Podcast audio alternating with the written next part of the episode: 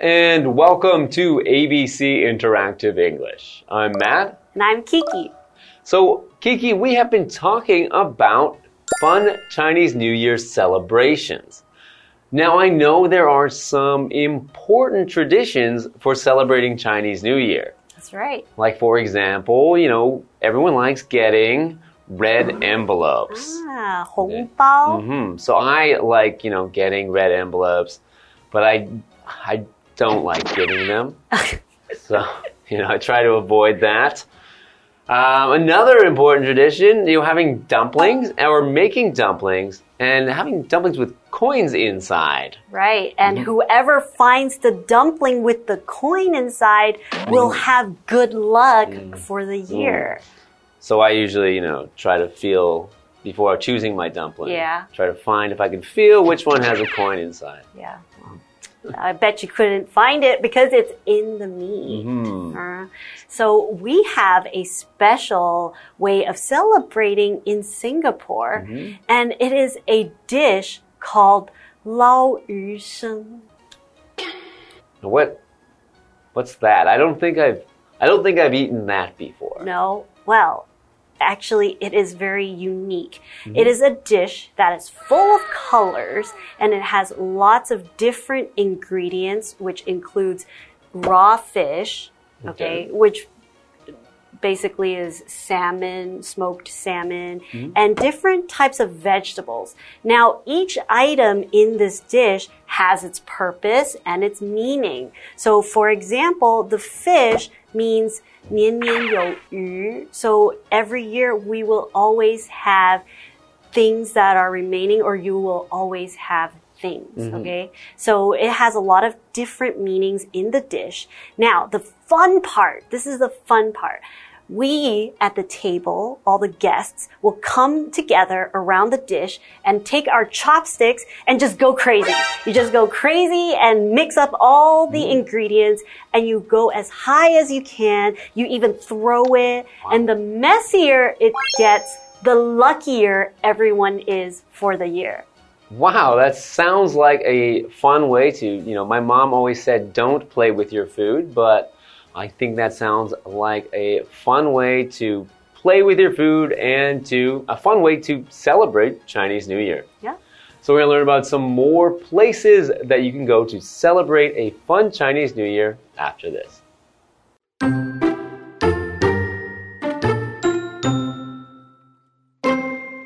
Dragons are a symbol of good luck, health, and power, so it's common to see dragon dances in CNY celebrations.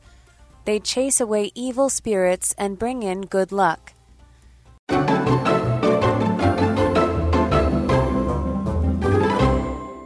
Welcome back. We are looking at part two of Fun Chinese New Year celebrations. Dragons are a symbol of good luck, health, and power. Mm. Okay, so that word dragon. So, dragon is a noun and it means a kind of large and usually flying what looks like a reptile or like a lizard, and usually it's very big. So when we talk about dragons in terms of like European dragons from the Western world, we're usually talking about something that is evil and does bad things and usually spits fire, blows fire, and burns down castles, and knights need to go fight against them. But when we talk about dragons in terms of East Asian culture, as we just said, they are symbols of good luck, health, and power. So both sides of the world, both two sides of the world have dragons, but they mean very different things in different parts. Mm. So they symbolize different things. Mm-hmm. And here is another one of our vocabulary words symbol. It is a noun and it is a thing or an item that represents or stands for something else. It can represent and mean something. So, especially when you have an, a material object represent something that is abstract or to have a real thing represent something that is a thought. So, for example, we know that when we eat dumplings, dumpling is a symbol for money, but the shape of the dumpling is the shape of an ingot or Mm. old Chinese money. So that is what represents something else. So, for example, there are many symbols for peace all over the world, like the dove or an olive branch and even the peace sign. Hey. Okay, so these dragons are a symbol of luck. So luck is success or failure based on chance and not based on the actions of the individual doing something. So in this case, we're talking about good luck. Dragons are a symbol of good luck. Means that things will happen and go well for you based on chance.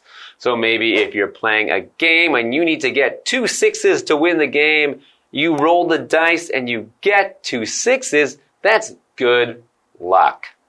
If, you know, I play the lottery and I always lose, it's because I have bad luck. So coming back to our article. So it's common to see dragon dances in Chinese New Year celebrations. They chase away evil spirits and bring in good luck. So we talked a bit about bad spirits and bad luck. Mm-hmm. So during Chinese New Year celebrations, we have dragon dances. And when we have these dragon dances, it's supposed to help the community or the area scare away all the bad energy and all the bad luck.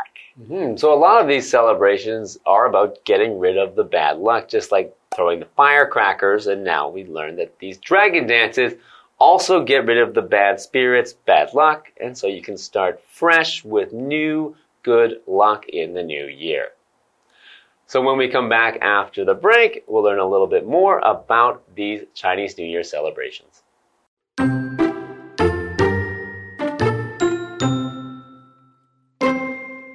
The best place to catch a dragon dance is the Manchester Dragon Parade.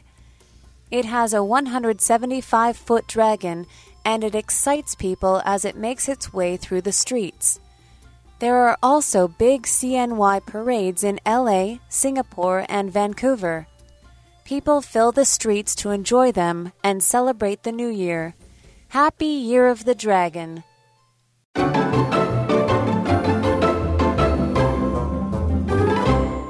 Welcome back. So just before the break, we learned how dragon dances chase away evil spirits and bring in good luck. So continuing with our article, the best place to catch a dragon dance is the Manchester Dragon Parade. Okay, so if you want to see a really great dragon dance, you have to catch the Manchester Dragon Parade. Mm-hmm. So here we have the word catch. And it is a verb and it's to capture or to hold on to something. But in this case, it also means to not miss out on an opportunity. So we don't want to miss out on this great dragon parade. So we mm. want to catch it. And often when we use catch to describe watching a performance or watching a movie because you want to catch the time or to catch the date that it's showing mm. because the dragon parade isn't happening every day. Mm-hmm. So you're not actually trying to catch the dragon. Mm. You're trying to go to the place so you can see the dragon parade. For example, I want to watch the new movie about dogs. Let's catch the 4 p.m. show. Hmm, Yeah, so catch is often used for something that you could possibly miss, like you can either catch the bus or miss the bus if you're too late, And if I throw the ball at you, he has to catch it or miss it. or miss it. Continuing with our article, it has a 175 foot dragon and it excites people as it makes its way through the streets.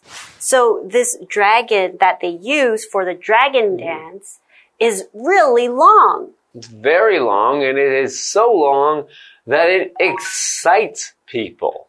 So to excite is to cause someone to feel emotion and energy and to feel excited, which comes from the same word, excite. So it causes you to feel usually happy and maybe makes you want to express yourself in a way by maybe screaming or cheering or clapping. Just make, showing your emotion, showing that you are excited. So when this dragon goes through the parade, it will excite the audience, cause them to cheer, cause them to, to smile, cause them maybe to clap even. So continuing with the article, there are also big Chinese New Year parades in LA, Singapore, and Vancouver. So as we mentioned, Kiki is from Singapore. And Matt is from Vancouver. Right, and both of our cities have big Chinese New Year celebrations and have parades. Mm -hmm. So our Chinese New Year parade takes place in Chinatown, mm -hmm. and the Vancouver one takes place in Chinatown also, yes. So what is a parade?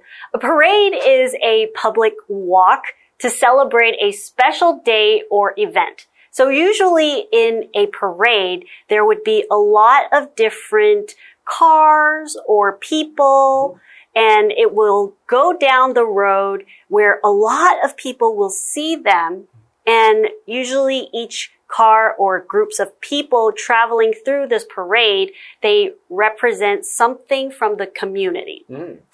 So, for example, Disneyland always had parades where the characters walk down Main Street and wave at all the visitors. Okay, it's, I've seen that parade and it's very exciting. Yes, me too.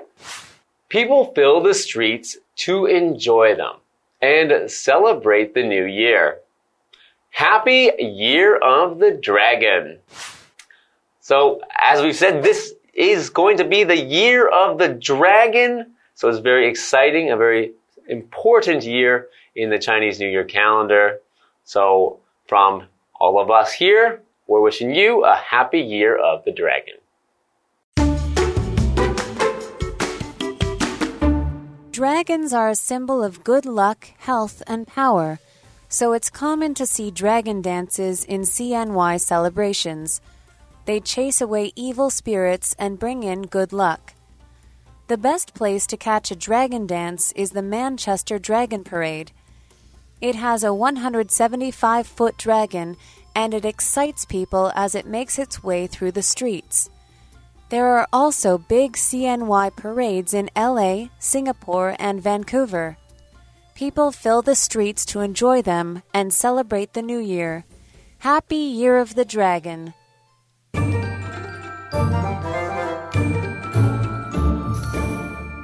Hi, I'm Tina。我们来看这一课的重点单字。第一个，dragon，dragon 名词，龙。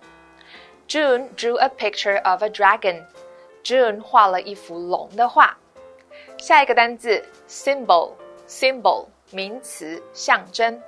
The white dove is often seen as a symbol of peace。白鸽常被视为和平的象征。Dove 就是白鸽。下一个单字，catch，catch 动词，观看。它的三态是 catch, caught, caught。 I'm going to catch a movie tonight。我今晚要去看一部电影。最后一个单字，excite，excite。动词使兴奋，使激动。The roller coaster ride excited the kids。云霄飞车让孩子们很兴奋。接着我们来看重点文法。第一个，chase away，驱逐、赶走。chase 是动词，意思是追赶、追逐。我们来看看这个例句：The cat chased away the birds。猫把鸟赶走了。下一个文法。one hundred and seventy-five foot，一百七十五尺的。foot 是量词，意思是尺、英尺。数字和字根 foot 可以组成复合形容词，修饰后面名词的长度或者是高度。例如，a fifteen-foot tube，一根十五尺的管子；a sixty-foot tower，一座六十英尺的塔。这边要注意哦。数字跟 foot 中间有一个小横线连字号。我们来看看这个例句：There will be a thirty-foot tower near the park。这座公园附近将有一座三十英尺高的塔楼。最后一个文法，make one's way 前进，它的后面常会用特定介系词衔接地点，例如 to 朝，into 到什么的里面，through 穿越等等。way 指的是路线。我们来看看这个例句：Lisa made her way through the forest. Lisa 穿越了森林。以上就是这一课的重点单词跟文法，我们下一课再见，拜拜。Hello, everybody. Welcome. Today we are taking a look at Sanxia Beida Community. Now, this is a beautiful community of apartment buildings, which is a little bit different than in the United States of America. Because an apartment building, we think of a place that you rent. You don't own this. So living in a community where you own an apartment is a little bit strange for us. Usually we will call those condos. So let's take a look at Sanxia Beida community.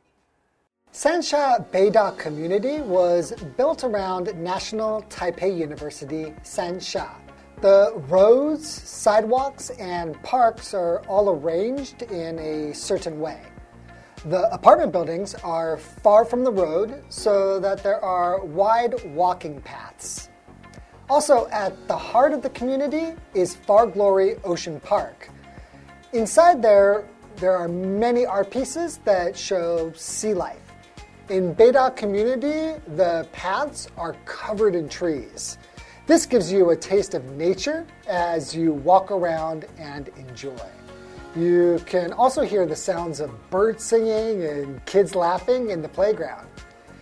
Each building here has a unique style, and many of them have a big yard. All of these reasons make Sanxia Beida community the perfect place to live.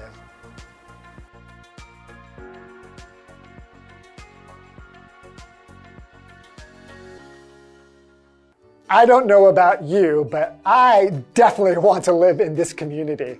And be careful when you're going to Far Glory Ocean Park. This is not the one in Hualien, but it is part of that. So I think it would be really interesting to go there and see everything that this community has to offer. See you next time.